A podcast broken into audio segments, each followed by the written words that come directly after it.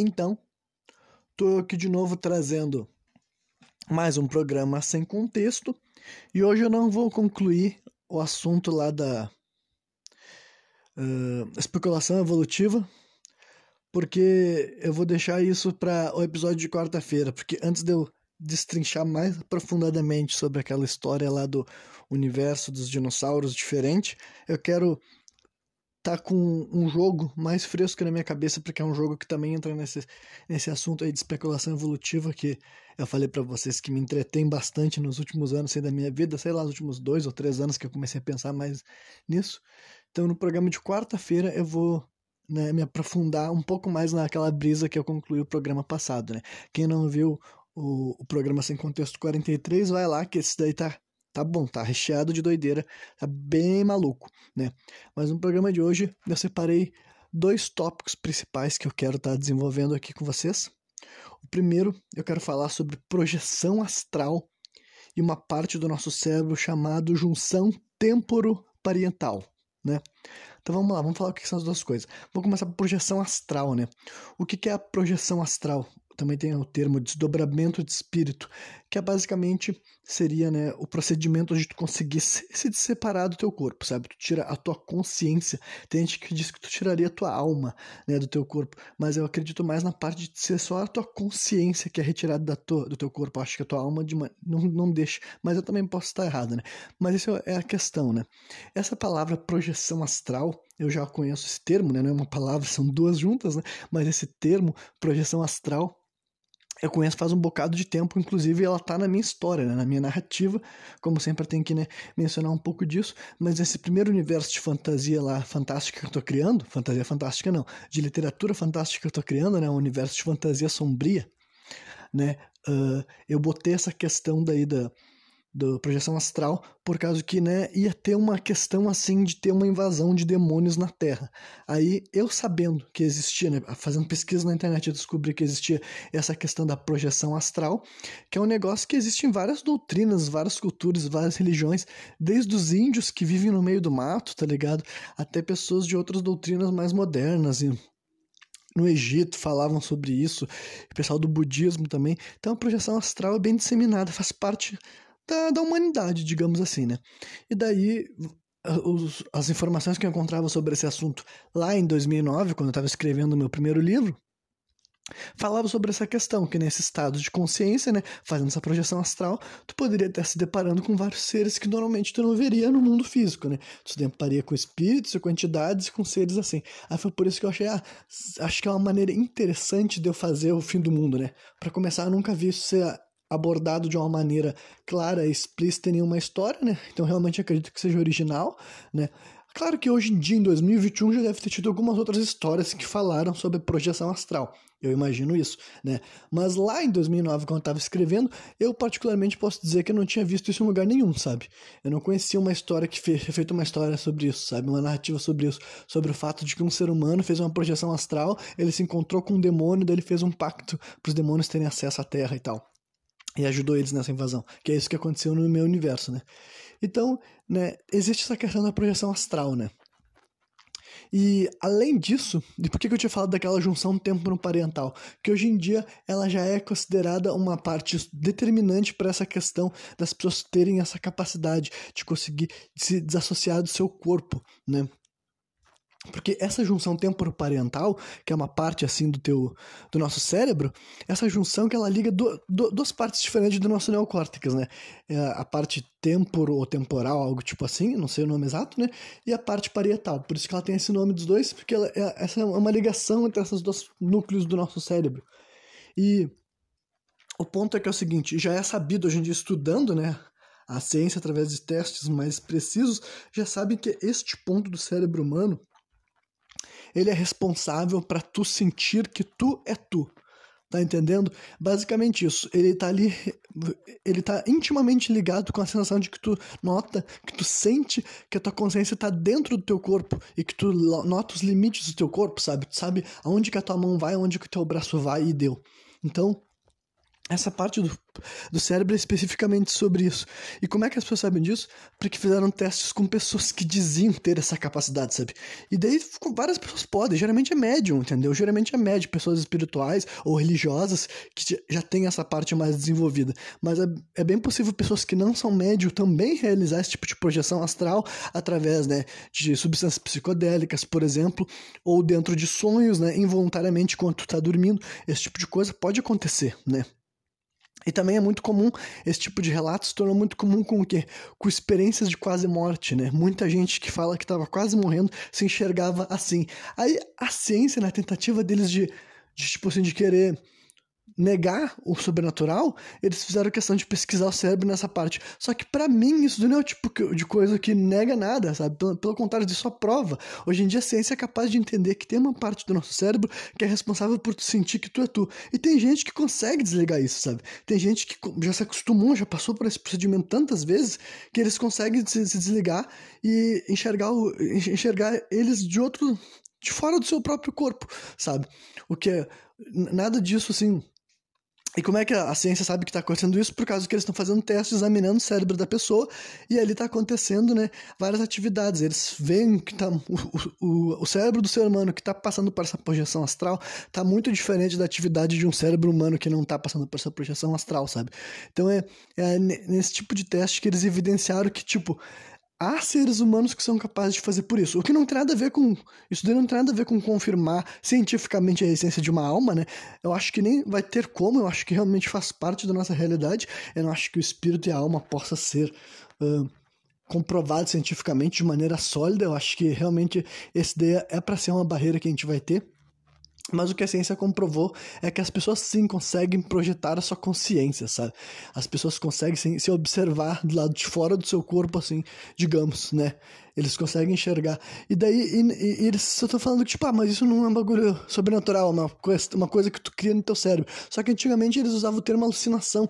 Só que aí é que tá, eu não acredito nesse tipo de alucinação, entendeu? Eu não acho que seja alucinação. Eu não acho que a pessoa que ela já sabe como navegar o próprio cérebro dela a ponto dela voluntariamente desligar o sentido de que ela é ela, sabe? Se desassociar da sua consciência e conseguir perambular por aí, entendeu? Eu não acho que seja o cérebro dela alucinando. Eu acho que ela consegue fazer isso mesmo, entendeu? Ela vai compreender o mundo de uma forma diferente porque ela tá sa saindo de um estado natural de percepção, né? a consciência dela vai flutuar, digamos, por aí, vai flutuar pelo mundo e ele tá compreendendo que, né, e ainda assim ele sabe que ele tá ali. Isso aqui é só a consciência, consciência dele vagando. Mas né, a ciência, muita gente ainda fala, ah, isso são alucinações, entendeu? A pessoa alucina, o xamã que ele faz isso, ah, sabe? Há 5 mil anos atrás já, esses xamãs estavam alucinando, os egípcios estavam alucinando, os monges estão alucinando, sabe? E os médiums e os bruxos são todas pessoas que estão alucinando. Eu não enxergo o cérebro dessa maneira, tá ligado? Eu acho que essas pessoas simplesmente aprenderam a lidar com o cérebro deles de uma forma que nem todo ser humano consegue, porque isso daí também tu não faz da noite pro dia. Claro que tem outras pessoas que têm uma facilidade, tem gente que começa a lidar com essas questões desde a infância deles, então eles se acostumam e praticam e desenvolvem esse lado, né? Eu, por exemplo, não tenho experiências assim, pelo menos não me recordo de jamais ter feito projeção astral e também nunca me dediquei a ponto de ser uma pessoa que tentou realmente, né, aumentar o domínio de mim, o meu domínio sobre o meu cérebro, digamos assim. Né? Mas o ponto é que as pessoas conseguem fazer isso, sabe? Não, não, não, não tem provas científicas do lado sobrenatural, até porque eu acho que não vai ter, mas provas neurológicas de que o cérebro humano consegue se desvincular do sentimento de que tu é tu e agora tua consciência não tá mais presa, na, sabe? Tu não tá mais preocupando com, com, com aquilo que tu pode tocar, sabe? Isso daí, a, a ciência já consegue saber que o ser humano é capaz de fazer isso sim, sabe? Tem pessoas que conseguem fazer isso sem necessitar nem de psicodélicos e nem de estar tá dormindo, sabe? Ele vai praticamente entrar no estado de dormência, porque ele vai meditar a ponto dele, né, praticamente a atividade cerebral dele diminuir e o corpo dele ficar completamente parado, né? Porque geralmente, geralmente não, sempre que alguém tá fazendo uma projeção astral, o teu corpo tá parado, né? Ou tu vai estar tá sentado, ou tu vai estar tá deitado e a tua consciência vai estar tá fora de ti, digamos assim. Só que, né, tem na falta de explicações, muita gente recorre para a questão de alucinação, entendeu? Mas eu acho que, né, não tenho dúvida de que tem seres humanos que alucinam, né? Mas geralmente é o tipo de pessoa que tem algum, né? problemas psicológicos, né? Por exemplo, casos, pessoas que têm casos fortes de epilepsia, muitas vezes eles descrevem que eles se dissociam do seu corpo, sabe? Tipo, naquele momento ali que ele tá tendo aquelas crises, várias pessoas que têm essas crises já falaram que é como se ele estivesse lá de fora enxergando o próprio corpo. E talvez seja, talvez seja uma reação natural do cérebro que ele te desconecta de ti mesmo, porque deve ser um bagulho, sabe, muito terrível tu ficar tendo vários ataques e, e convulsão em cima de convulsão. Certo? Deve ser até uma, um mecanismo de defesa do teu cérebro, sabe?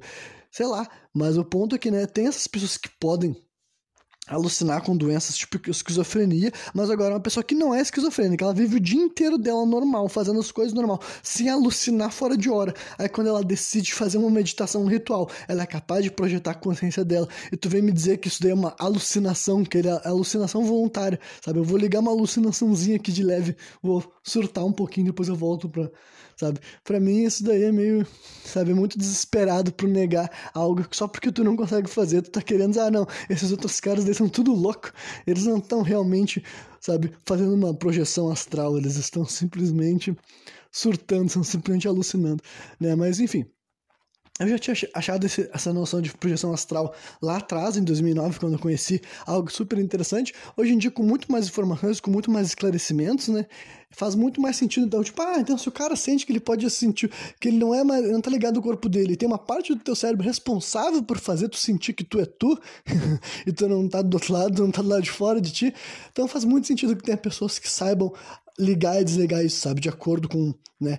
Com o domínio crescendo do nosso cérebro. Isso só mostra o quanto o nosso cérebro é uma ferramenta fantástica, sabe? Né? Isso se liga com os programas que geralmente eu falo nas segundas-feiras, né? Tipo da segunda-feira passada que eu falei sobre DMT, acho que foi o programa número 41, sem contexto 41, né? que fala sobre essas questões, assim, né? de como essas substâncias psicodélicas permitem que tu acesse partes do teu cérebro que normalmente tu não teria alcance, né? E tem seres humanos que conseguem acessar parte do cérebro dele que normalmente a maioria de nós não é capaz de interagir com aquela... Porque, né? O cérebro realmente é uma ferramenta muito forte, muito potente, e a ciência ainda está engatinhando na hora de tentar entender de maneira, sabe, clara, prática e racional, que dê para te passar isso adiante para os outros de uma maneira que faça sentido, né, para grande parte da população. Então, né, mas eu acho fascinante, acho tudo do cérebro é legal, porque realmente acho que tem muita coisa ainda para ser descoberta sabe, sobre a capacidade do cérebro humano e o que, que nós podemos acessar com nossa mente, dado o devido conhecimento, né, ou a devida experiência. Então, né, e também teve aproveitei também para falar sobre essa questão de como isso se coloca no meu no, no, universo do meu livro, né? O meu livro sendo um universo que ele tem entidades demoníacas paranormais, faz sentido que um ser humano nesse estado de projeção astral ele pudesse se deparar com um ser desses que estava aqui. Os dois estavam num mundo que não é um mundo físico, sabe? Nem o ser humano, nem a entidade. E eles fizeram um pacto, eles fizeram um trato. Um ser humano, né, que tem seus motivos, que ele teve uh, as suas razões para atrair a humanidade, digamos assim, ele faz um pacto com os seres do submundo e eles, ele realiza um procedimento que abriria né, os portões do submundo com a Terra. Isso foi o que aconteceu e na história do meu livro é basicamente como a história está começando, sabe? Eles ainda não sabiam desse processo aí por trás que tinha acontecido, digamos assim, né? Do cara que traiu a humanidade. Mas eles só estavam vendo que os demônios estavam tendo acesso ao mundo real e eles tiveram graças a isso aí. Foi realizado um procedimento, um ritual que na história fica famosa como o elo, né? Submundo e Terra se ligam e permite que todos os seres que não habitavam mais o planeta Terra faz muito tempo, né? Que no universo do meu livro, em algum momento, os demônios já andaram aqui no planeta Terra. Mas esse algum momento faz muito tempo atrás, sabe? Tipo, 10, 12 mil anos atrás. Então é tanto tempo assim que não tem registro, sabe? A humanidade era ignorante ao fato de que há 10 ou 12 mil anos atrás eles poderiam estar vendo demônios andando no planeta Terra, né? Mas esse é um tipo de coisa que também vai ser revelada mais adiante, né? Então os demônios voltaram a andar pelo planeta Terra graças a um cara que fez uma projeção astral, né? Então é isso que eu queria comentar inicialmente nesse programa, né? Porque realmente acho uma coisa muito interessante, sabe? Um conceito, uma prática. Hoje em dia eu conheço pessoas que praticam uh, projeção astral, que eles me contam, o tipo de experiência que eles têm e tudo mais, e eu dou credibilidade pro relato dessas pessoas, sabe? Porque realmente não é uma coisa dita por um, por dois ou por três, é dito por várias pessoas, né? De vários lugares diferentes, de culturas diferentes, religião diferente. Só tá mostrando que é uma capacidade cerebral mesmo que alguns seres humanos conseguem desenvolver, sabe? Eles praticam a ponto de conseguir dominar a sua mente, né? E, essa e tem existem substâncias que ajudam nesse procedimento, né? As substâncias psicodélicas, dissociativas, te ajudam bastante a sair da, tua, da noção de que tu é tu, sabe? Eu sou eu e eu sou um indivíduo aqui, né? Mas aí, terminando essa parte, o segundo foco desse programa é baseado sobre um, li um livro, não, né? Um vídeo que eu já assisti duas vezes agora, que ele tá falando sobre um tema, é um vídeo em inglês, né? Norte-americano daí e tal, que é um canal chamado After School, né? E daí é um vídeo que ele tá falando sobre só que esse canal, por exemplo, ele anima um, um discurso de algum cara de alguma área, sabe? Por exemplo, assim, eles pegam algo que foi dito num podcast ou algo que algum pesquisador tá falando, algum cientista, algum cara assim de alguma área tá falando e esse canal eles animam aquilo lá, sabe? Eles vão fazendo vai aparecendo desenhos e palavras que estão, tipo assim, uh, reforçando algum termo que o cara falou, sabe? Alguma coisa que tu tá ouvindo ali, tem, aparece uma canetinha, escreve aquela palavra ali na tela, faz uma.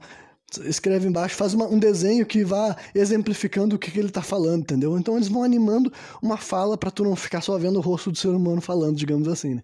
Então, esse vídeo dele tava, chama um cara que acho que é Chama um cara não, né? Ele só pega o áudio de um cara que. Eu não tô com o nome dele aqui agora, mas no final do programa eu vou me lembrar, por causa que eu vou ler uma frase que ele encerra o vídeo para encerrar o meu programa aqui também, né?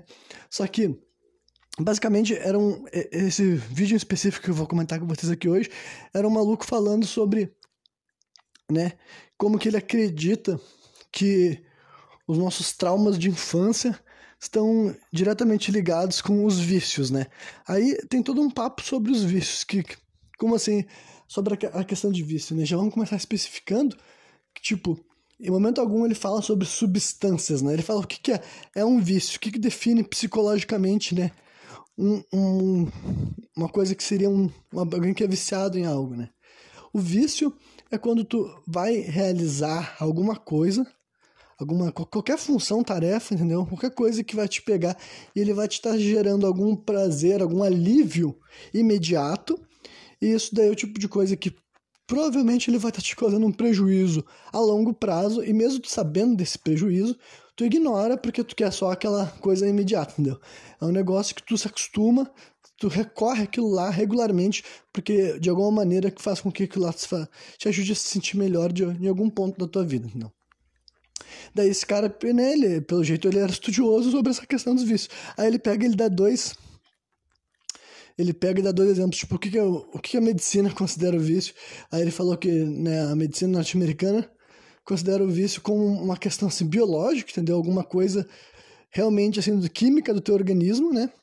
Que ele falou que ele não concorda também nisso, porque né, pelo jeito ele tá trazendo todo o lado psicológico por trás dos hábitos viciosos que a gente adquire, né? Porque ele fala, ele faz isso, eu não tô falando só de substâncias. Quando eu tô falando de viciado, eu posso estar tá falando também do cara que é sabe, usuário de cocaína, outros opioides, entendeu? Fumante de cigarro, alguém que. um alcoólatra, mas eu também tô falando, tipo, qualquer tipo de. gente que é viciado em se alimentar ou algum hábito, ele fala assim, academia, trabalho, sabe, pornografia, masturbação, sabe, apostas, né? Apostas, acho que todo mundo aqui deve saber que é um exemplo bem claro, acho que deixa bem deixa reforça bastante a ideia para quem para as pessoas que duvidam o quanto o vício é algo psicológico, sabe? Não é algo necessariamente químico e biológico. Também tem a dependência química, mas aí esse programa não é sobre isso, tá ligado? Eu não tô falando sobre dependência química. A gente tá falando sobre o vício de modo geral. Tu ficar fazendo alguma coisa muito mais do que deveria, independentemente se aquilo lá vai te fazer bem ou mal, né? Tu ignora a, a parte do mal. Então, né, ele então não, é sobre essa dependência química dele. Então o jogo, né? Quando eu falo jogo, eu falando de jogos de aposta, entendeu? Jogos que tu aposta dinheiro. Muita gente que deve saber que teve muita gente que foi viciado, né? Gente que perdeu muita coisa, perdeu a vida literalmente, gastou todo o dinheiro até mais do que tinha, né? Nesse tipo de compulsão. Então mostra como realmente é isso. O, jogo é um exemplo claro disso. Como é que a pessoa, né, não, não tá, ele não está ingerindo nada, ninguém está dando substância nenhuma para ele. Claro que ele pode estar tá bebendo também, mas não é isso que eu estou falando, sabe? Ele se vicia simplesmente naquela questão. Ele quer aquele. Cada vez que ele joga, ele deve sentir um, um alívio e uma sensação boa, um prazer, uma adrenalina, né? E quando ele ganha aquela vez, é uma sensação muito boa que ele se abstém da do, da frustração do fracasso do fato de que ele tá gastando muito mais dinheiro do que ele tem, né? Então, é basicamente... Opa, deu uma paulada aqui numa cadeira. Perdão. É porque eu tô falando e caminhando, né? Porque eu sou maluco. Então, eles falam assim sobre, sobre essa questão assim, dos vícios depois, mas né, como eu falei, esse, esse, esse raciocínio envolvia sobre como os vícios são coisas que as pessoas adquirem devido aos traumas de infância, né? Ele vai entrar nos traumas de infância, ele até fala, primeiro lugar, vamos estabelecer o que é um trauma de infância. Ele fala, ah, muita gente fala que, tipo assim, um trauma de infância, sabe? um pai alcoólatra, sabe? Um, um acidente que tu sofreu, alguma uma situação de perigo, sabe? Tu foi atacado por um animal, tu caiu dentro de um. Tu quase se afogou dentro do mar, entendeu? Daí ele fala: essas coisas daí não são os teus traumas, essas daí são coisas traumáticas, né? O trauma é o que tu sente dentro de ti, né? Porque muitas das experiências que nós temos são traumatizantes né, na nossa vida. E nem todas as experiências traumatizantes que nós temos faz com que nós soframos um trauma, né? Que nós desenvolvamos um trauma, que a gente tem uma reação muito forte no nosso interior, né? Que nos altera, digamos que para sempre, né? Então, ele fala que as coisas que aconteceram contigo são traumáticas. Agora, o trauma é o que tu sente dentro de ti, entendeu? Não é o que foi o que fizeram, o que falaram, é o que tá dentro de ti ali, né? Daí ele foi falando assim que, que a espécie humana, basicamente, desde sempre, ela tem, tipo assim, dentro de nós, a gente tem duas necessidades, assim, uh, empíricas da, da espécie humana. Ele fala que a primeira é a necessidade de estar sabe, vinculado a alguém, sabe, fazer parte do grupo, fazer parte da espécie. Ele fala que isso daí não é não é negociável, entendeu? A espécie humana não é não vive de outra forma. A grande maioria dos mamíferos é assim e até a maioria dos pássaros também, tá ligado? O mundo animal de modo geral é assim. Nenhum, uh, os filhotes não vão crescer sem os pais, entendeu? E o macho não vai viver sem a fêmea e assim por diante, sabe? Faz parte. Ser, os seres querem ter um, um vínculo, algum laço ali estabelecido. E a espécie humana é assim desde muitos desde sempre, né? desde que a gente virou Homo sapiens há 100 mil anos atrás e vivimos lá no meio do mato, isso já era uma característica importante, né? Por isso que se formava grupos, porque aí tu, tu tem com quem se importar e tu tem quem é que se importa contigo, entendeu? Então, essa necessidade de estar envolvido, de estar, tá, estar fazendo parte de uma, de um grupo ou de um, de um casal, de um par, de estar envolvido ali de alguma maneira. Alguém que se importa contigo e tu se importar com alguém. Isso é inerente à espécie humana. Nós precisamos, todos nós temos que ser assim, caso contrário a gente não sobrevive, entendeu? O ser humano não consegue viver num estado de consciência, digamos assim, em que ele não se importa com ninguém, ninguém se importa com ele, né? E é óbvio que né, o ponto é que várias pessoas vão ficando nesse estado, né? É por isso que como essas pessoas estão né, já foram colocadas fora do natural, da espécie, digamos assim, né? A partir do momento que o ser humano ele não quer estar se vinculando com ninguém e ele não quer que ninguém se importe com ele, isso é, claro, uma, uma, uma coisa super moderna, digamos assim, na psique humana, porque nosso, nossa espécie naturalmente quer ficar, né, rodeado de outros seres da mesma espécie, porque precisamos que os outros se importem com a gente e nós temos que se importar com os outros também, né? E daí a outra coisa que ele fala que faz parte sobre isso é que está inerente à espécie humana, assim como essa necessidade de estar envolvido com os outros, é a autenticidade. Aí ele fala o que é autenticidade. Um, programa, antes de eu começar a fazer o sem contexto, antes de começar a falar até de criptozoologia, eu falei um pouco sobre essa palavra, né? Tentei desenvolver um pouco essa questão de autenticidade e nesse programa aqui eu vou falar de novo. Daí ele fala assim: autenticidade seria, né, aquela questão, o que vem de dentro, a tua reação natural do teu, do teu, a tua sabedoria interior, digamos, se conectar com quem tu é, sabe, pensar no que, que tu acha.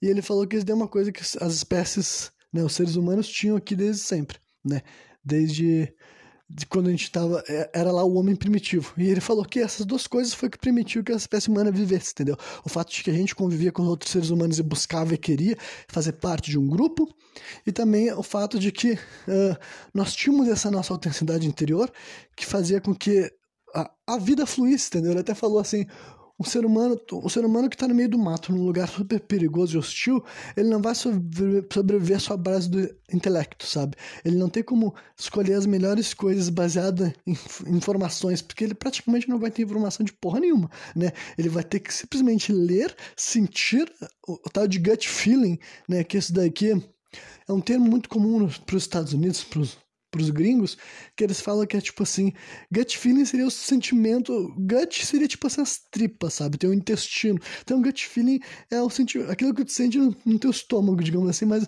meio que não tem o menor sentido aqui pro português, sabe? Meio que a gente não tem esse tipo de expressão aqui. Mas o gut feeling é isso, sei, aquela coisa que vem de dentro, assim. Hum, tô sentindo que tá algo dando errado aqui, entendeu? Tem algo que não tá bom, tem algo que não tá certo. Esse é nosso, esse instinto, digamos assim, né? Que esse daí vem de ti, é autêntico, sabe? É natural. Então, né, o ser humano sempre teve que ser autêntico, teve, sempre teve que se importar com os outros, né? Aí, voltando para os dias modernos, voltando para o mundo contemporâneo, ele vai dando exemplo pra gente por que os traumas de infância ele acredita que, né, que caem em cima de todo mundo, acaba tendo. Todo mundo que tem vícios é por causa de traumas de infância. Aí ele, né, eu não acho que ele não faz exatamente o termo, aquele que eu já usei com vocês, mas é basicamente é aquela mesma narrativa dos anos de formação, sabe? Que os, os primeiros 15 anos da, da nossa vida vai ser ali o que vai definir praticamente tudo que a gente é e o que a gente acha, e depois disso o resto da nossa vida é só tendo que lidar com aquilo lá, sabe? Basicamente é tu tendo que reavaliar, ressignificar e pensar a respeito de muita coisa ruim que fizeram para ti, tu fez pros outros também, tá ligado? Os 15 primeiros anos vão te encher demais de informação, que nem uma esponja, e depois disso tu vai ter que ir digerindo pouco a pouco cada uma dessas coisas. E tu vai ter que digerir, entendeu? Mesmo que seja um negócio que aconteceu 10, 20, 30, 40 anos atrás, né? Contigo. Que daí ele fala assim, porque o o ponto, né, dele tá, daí, deixa eu ver, não, sobre a questão dos traumas, primeiro ele, ele vai, ele dá um exemplo também, que é um negócio que várias vezes assim eu já tinha comentado em diálogos fora da internet com pessoas, que é sobre, por exemplo, assim, um, ele, ele, dá um exemplo assim, de um cenário já de uma família, né, que já tem o diálogo rolando, né, é nem do pau comendo, mas ele fala, por exemplo, assim, ah, de uma criança que, que é xingada porque ela fez alguma coisa que os pais dela não queriam, né? E daí, naturalmente, dentro dela vai ter, aí fala, sabe, o instinto da. Tipo, ah, por que, que eu não posso comer o doce antes da janta, sabe? Ou por que, que eu não posso gritar, por que, que eu não posso fazer escândalo, por que, que eu não posso fazer birra? E esse é um instinto natural, a autenticidade da criança de 2, 3 anos que ela já vai ter. E isso daí vai ter que ser consumido, vai ter que ser moldado através do quê? De uma educação, claro, né? Tu vai ter que formular. Só que ao mesmo tempo que isso daí vai, vai entrar naquela parte da da dinâmica do, do apego, entendeu? A criança que ela é repreendida, por que, que a repreensão tem função psicológica? Por que, que o, né, os psicólogos falam o quanto né, o que realmente vai mudar o comportamento de uma criança é um, o, a forma que tu se porta com ela, sabe? A frieza e tudo mais, isso daí vai fazer, vai fazer um significado muito maior na cabeça da criança, porque ele disse que numa situação dessas, que uma criança é colocada entre a parte do apego e a parte da autenticidade, ela sempre vai suprimir a autenticidade ao redor do apego, entendeu? Sempre que tu conforme uma criança for sendo criticada, avaliada, reestruturada, e é que tá o ponto que não é nem só falando assim, de coisas boas ou coisas ruins, entendeu? Várias coisas ruins a criança vai querer fazer e tu vai suprimir ela, justamente porque ela não vive no mundo selvagem, ela não pode fazer o que quiser. Ah, é por isso que é esse é o ponto da autenticidade, né? O mundo não é só sobre ti, você não pode fazer o que tu quiser o, o, o tempo inteiro, o, o jeito que as outras pessoas pensam também importa, né? Por isso que eu tem bastante a ver com aquela indagação que eu falava né, no meu programa piloto lá. Tipo, o que, é ser autêntico, sabe? É agir do jeito, jeito que tu quer, o jeito que tu se importa, as coisas que tu gosta e todo o resto, sabe? O resto que as outras pessoas pensam, o resto que as pessoas, todas as pessoas sentem, né? Dele foi falando isso, que o natural da criança, entre ter que escolher o apego e a aprovação ele, inicialmente dos pais, porque são as, as pessoas mais importantes, sabe? Entre escolher entre a aprovação e o apego dos pais e a autenticidade, a criança vai sempre escolher a aprovação, sabe? E daí, ao longo da tua vida, tu vai passando por um monte de coisas que vão, vão, vão podem ser consideradas como traumas, né? Experiências traumatizantes que elas vão pouco a pouco tirando de ti um pouco aquilo que tu é, sabe? Eles vão te tirando diariamente todas as opiniões que tu escuta, as, as críticas e elogios que os outros têm para falar sobre ti, entendeu? Pouco a pouco tu vai deixando de ser aquilo que tu seria naturalmente para ser aquilo que vai gerar mais apego, mais aprovação, sabe, por parte dos outros, né? E daí ele fala, ele chega na parte da recuperação, né? O que, que o que, que é uma recuperação de um trauma? O que, que o que, que significa a palavra recuperação? Recuperação significa tu encontrar algo, né? Tu encontrar algo que tu já tinha tido, encontrar algo de volta, né? Recuperar algo que tu já teve e tá encontrando de novo. Daí ele falou que a recuperação na, maior, na maioria desses casos traumáticos que ele já tinha lidado, já tinha visto acontecer, é o quê? Realmente tu se reconectar contigo de verdade, sabe? É tu conseguir, no meio de, dessa tua vida, que todo mundo teve uma vida louca, uma jornada doida, cheia de complicações, cheia de transtornos, cheia de experiências traumáticas, né? E no meio desse meio caminho, tu vai se distanciando de ti mesmo, sabe?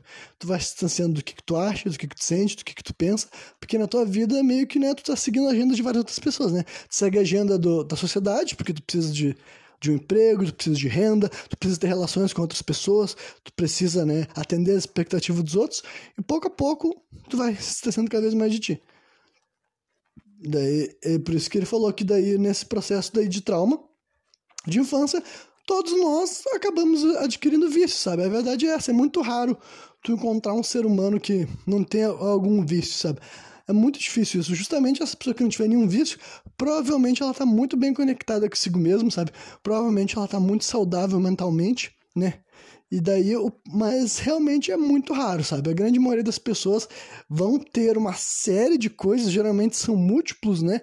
Pode ser um só, mas de vez em quando tem uma série de coisas que a gente recorre regularmente, sabe? Para dar uma, um tipo de satisfação, sabe? Algum tipo de alívio, sabe? Eu, eu, sei que eu tenho os meus, eu não vou ficar listando todos, mas eu vou dar um exemplo. Eu gosto muito de café com leite, sabe? Eu vou dar um exemplo que esse aqui é um dos mais uh, tranquilos de falar. Eu gosto muito de café com leite. De verdade, eu amo café com leite. E eu amo café com leite desde a minha infância, sabe?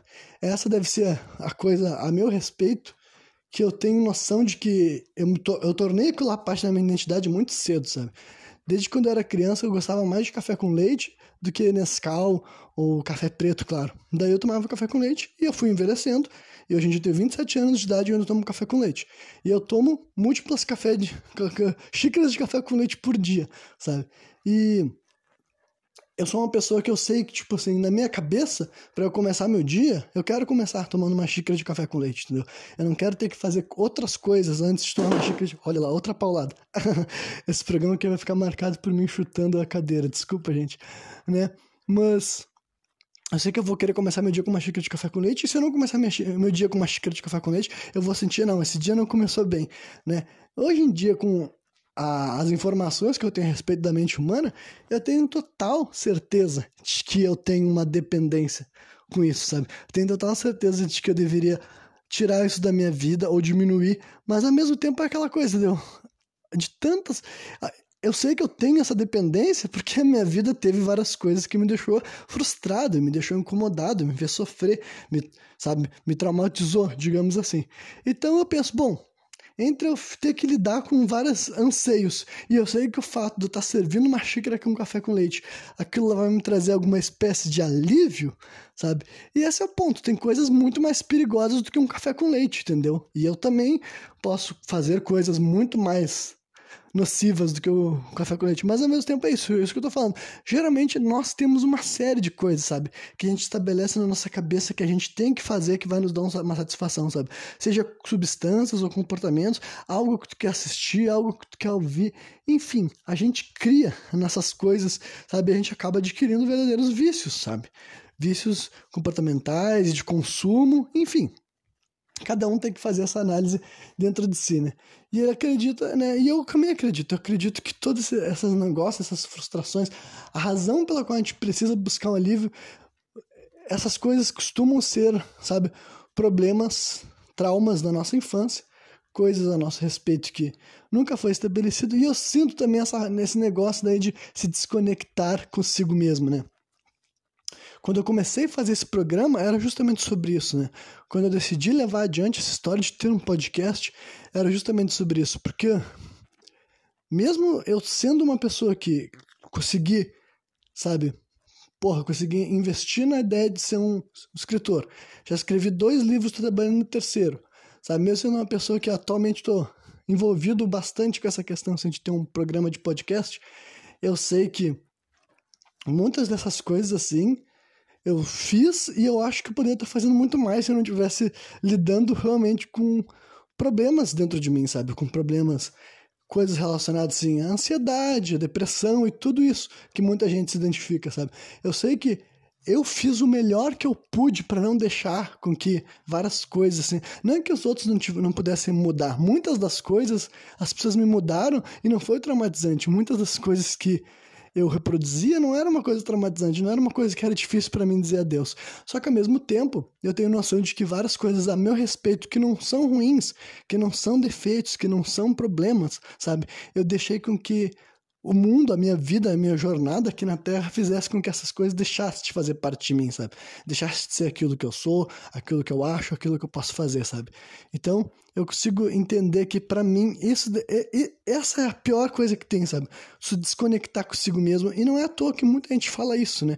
Esse é o tipo de frase assim que tu vê em publicação de internet, sabe? As pessoas compartilhando como elas sentem falta da própria energia delas, sabe? Gente que compartilha, ah, antigamente eu era tão feliz, tão alegre, tinha um brilho no olhar. Então, é, é bem essas paradas daí mesmo. Eu acho que quando esse cara que, que tá sendo, né, que foi no que eu me baseei para falar tudo isso que eu compartilhei aqui com vocês, ele entra nesse assunto ainda de como os traumas tiram de quem tu é e fazem tu perder assim a tua autenticidade, fazem tu perder, sabe, de verdade os, as coisas que te fariam se sentir bem, sabe? Eu acredito que seja realmente algo nessa linha, sabe? Eu acredito que uma das coisas que que poderiam fazer, que, que, que, vão fazer uma pessoa se recuperar é ela conseguir se conectar mais consigo mesma, sabe? Com o que ela pensa, com o que ela acha, com o que ela sente. Essas coisas vão fazer, assim, toda a diferença, digamos assim. Porque, né? No final é isso aí, esses traumas da infância que a gente teve, né? Aí você tem que ter noção de todas as coisas traumatizantes que a gente passou. Por que, que é traumatizante? Porque isso daí atrapalha a forma que tu se relaciona contigo mesmo, sabe? Principalmente na mente da criança. A criança, ela só começa... Isso daí precisa até dias de hoje, sabe? Só começa a ficar ser difícil para ti levar em consideração como que tu se sente de verdade, sabe? Se sempre acontece coisa, acontece coisa que faz te sentir mal, fica muito difícil tu ficar levando em consideração como tu se sente, porque toda hora tu vai se sentir mal daí, então tu tem que começar a se distanciar disso. Tu vai se tornando mais frio, vai se tornando mais apático, né? e tu simplesmente não é como se tu não sentisse essas emoções, sabe? A verdade é que tu simplesmente não lida com elas, né? E daí na tua vida adulta que essas sensações continuam, que tu ainda se desvinculou tanto, te faz tanto tempo que tu não tá acostumado a sentir de verdade, a viver no presente, entendeu? Por isso que essas coisas vão podando, né, a tua autenticidade. Porque são essas duas necessidades básicas do ser humano, né? Tu necessita de apego pelos outros e dos outros por ti, e tu necessita ser autêntico. Só que antigamente ser autêntico significava se ajustar a um grupo de algumas dezenas de seres humanos, entendeu? Hoje a gente vive num mundo, numa sociedade, vamos pegar aqui só o Brasil. O Brasil tem o quê? Mais de 200 milhões de habitantes? Então, né, como é que tu vai ser autêntico no mundo de 200 milhões? Claro que ninguém interage com 200 milhões, mas vocês entendem o ponto, né? Tu tem que se conformar. Basicamente, tem que se conformar. Dentro de uma sala de aula, tem que se conformar. Dentro do teu trabalho, tem que se conformar. Na sociedade, vivendo em grupo, vivendo na cultura, tem que se conformar, tem que se ajustar. Porque sempre deixar a tua autenticidade sobrepujar o teu apego, tu vai estar tá ferrado. Né? Mas eu acredito que é saudável a gente conseguir trilhar essa linha do meio termo, sabe? A gente conseguir ter o apego, mas a gente conseguir ser autêntico também. A gente não deixar que simplesmente o mundo e os outros definam o que, que a gente acha, o que, que a gente pensa, o que, que a gente é, né? Mas nesse programa todo, daí depois, o cara que tá falando, ele termina falando que, que, né, que qualquer processo de cura que ele já viu acontecendo caminhava esse caminho, entendeu? Que não é fácil, tipo, né? além da gente reconhecer as coisas que, a gente, que nos fizeram mal, a gente, o que, que a gente faz com essa sensação? Esse que é o grande problema, né? Saber quem te fez mal, quando que te fez mal, é até que bem fácil, né? Se tu buscar pela tua memória, tu vai saber quais momentos da tua vida te machucaram, te magoaram, te fizeram sofrer. Mas agora, o que que tu faz com essa dor, como tu ressignifica e consegue deixá-la de lado, a ponto de que hoje em dia tu consegue viver o presente e tu não precisa ficar sempre arrumando alguma forma de se aliviar e trazer alguma espécie de realização momentânea para tua existência, entendeu? Com certeza não é fácil, mas né, tem a ver com essa questão de se conectar consigo mesmo e por isso que eu sempre tento dar para mim aquilo que eu quero, no sentido assim de vontade, sabe? Quando eu tô com uma vontade, isso vai ser muito difícil de entender, né? Mas quando eu sinto que eu quero fazer alguma coisa assim, de verdade, eu gosto de seguir aquele fluxo, entendeu? Eu gosto de ouvir a música que eu acho que eu quero ouvir eu faço, tipo, fazendo esses programas falando aquilo que eu acho que eu quero falar, sabe? Eu tento não me duvidar, não me questionar tanto de mim, porque o mundo inteiro já vai fazer isso, sabe? O mundo inteiro já vai ficar perguntando tudo a teu respeito, o que que tu faz, o que que tu acha, o que que tu gosta, por que que tu faz assim, por que que tu não faz assado. Então, tipo, eu acho que pelo menos nós temos que reconhecer alguma coisa ali de verdade, algum chamado nosso, sabe? A gente tem que tentar se conectar. E quando eu vejo esse tipo de linha de raciocínio, fortifica essas minhas crenças, né? Porque eu penso assim, bom, realmente, entendeu? Essa história de ter que se conectar consigo mesmo, sabe? De levar em consideração a forma que tu se sente, a forma que tu pensa, buscar essa autenticidade e fazer com que ela faça parte de ti, fazer as pazes, recuperar a tua essência, sabe? Esse tipo de coisa realmente eu acredito que vai fazer bem para a maioria das pessoas, né? Então era isso, esse programa de segunda-feira era ia ser sobre isso daí.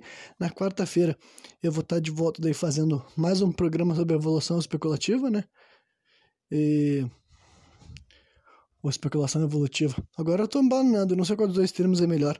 Eu falei errado uma das vezes, agora eu tô. Eu tô. Toda hora que eu penso nesse termo, eu fico vendo qual dos dois tá reto qual dos dois tá errado, né? Mas eu quero concluir esse programa de hoje falando. Lendo uma frase, traduzindo já, né? Uma frase que é do cara aqui, ó. Agora sim, haha. O nome do cara que falou, fez um programa que chama Gabor Mate, né? Se vocês ou Maté, porque se escreve assim, Maté. Se vocês quiserem ver o, o programa, o vídeo original em inglês, né? É só procurar After School, né? After, eu vou soletrar A A F T E R e School é S K O O L. After School, aí você escreve Gabor Maté, né? Mate e bota um acento em cima daí. Vocês vão encontrar daí esse vídeo daí que tá falando basicamente de, com outras palavras e com outros termos, o que eu tentei sintetizar aqui para vocês hoje, né? Que eu fui mais. De, fui, fui, fui mais. De, entrei mais de, maiores detalhes, né? O programa, o vídeo original tem aqui menos de 10 minutos. Eu entrei em detalhes, vim com as minhas palavras e trouxe, tentei trazer exemplos e tudo mais, né? Mas é isso aí. Então, a frase que ele concluiu o vídeo, não é ele concluiu o vídeo, né? Mas o cara botou na tela a seguinte frase aqui que eu vou ler para vocês, né? Diz o seguinte: nós podemos não ser responsáveis pelo mundo que criou as nossas mentes, mas nós podemos assumir a responsabilidade pela mente com a qual nós criaremos o nosso mundo. Então é isso aí. Espero que vocês tenham ouvido até o final, tenham curtido o programa. E quarta-feira eu tô de volta trazendo mais um programa sem contexto.